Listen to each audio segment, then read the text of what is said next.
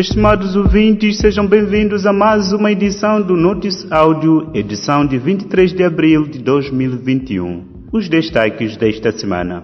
Bispos moçambicanos tristes com pessoas indefesas mortas, feridas e abusadas em Cabo Delgado. Centenas de pessoas continuam a aguardar pela evacuação em Quitunda após ataque de Palma.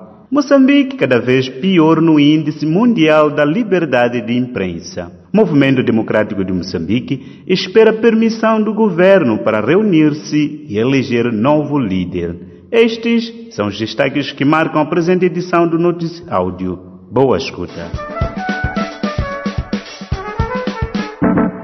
Os bispos católicos moçambicanos dizem estar com o coração cheio de tristeza devido à situação dramática pela qual passa a população de Cabo Delgado. Dom João Carlos Atoa Nunes, porta-voz da Conferência Episcopal de Moçambique, disse a jornalistas em Maputo que em Cabo Delgado pessoas indefesas são mortas, feridas e abusadas, enquanto seus bens são pilhados e suas casas destruídas. Dom João acrescentou que a população daquela província é obrigada a abandonar a terra que os viu nascer e onde estão sepultados os seus antepassados, sendo que a maior parte das vítimas é constituída por mulheres e crianças.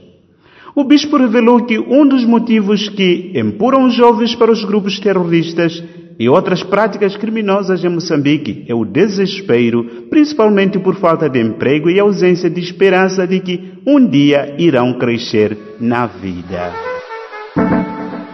Mais de três semanas depois do ataque, tiroteios continuam a ser ouvidos por quase todas as tardes e noites na Vila de Palma, o que faz com que o medo e o pânico prevaleçam e todo mundo esteja a fazer esforço para sair daquela vila e buscar refúgio em algum ponto que se considere seguro. Segundo o Mediafax, conseguir sair de Palma para um lugar seguro é um exercício difícil, conforme disse Said Suleiman, residente na vila, até semana passada. Said explicou que, com as estradas fechadas com conta da insegurança, as únicas vias disponíveis são aérea e marítima. A via marítima, segundo se sabe, só se usa com autorização das autoridades locais. Já a via aérea, são com pagamento de valores na ordem de 20 mil meticais para o trajeto Afuns-Pemba.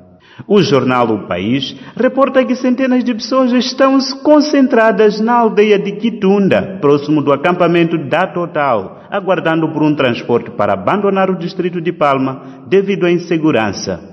Segundo relatos locais, essas pessoas passam fome severa e algumas morrem por falta de assistência médica, já que o hospital local está inoperacional.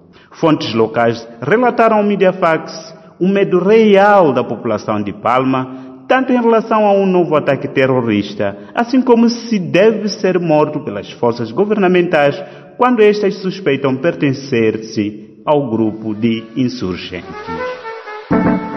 Moçambique caiu quatro lugares no índice da liberdade de imprensa no mundo, segundo a organização Repórteres Sem Fronteiras, tendo ficado como o pior na lista dos países falantes da língua portuguesa em África. O novo relatório divulgado esta semana refere que não há esperança de melhores dias em Moçambique, onde as pressões sobre o jornalismo independente são fortes e uma série de restrições do governo tende a dificultar o surgimento de novos órgãos de comunicação. A organização Repórteres Sem Fronteira refere que, mesmo com a guerra aberta entre as Forças de Defesa e Segurança e os terroristas em Cabo Delgado, o governo proíbe os jornalistas de acessar de forma aberta aquela área para cobertura de conflito para além dos jornalistas já processados por causa do seu trabalho e o caso do jornalista Ibrahim Mbaruco, desaparecido há mais de um ano. O relatório refere também à expulsão e banimento por 10 anos do jornalista britânico Tom Buka, editor do portal Zitamar News e que vivia no país há muitos anos.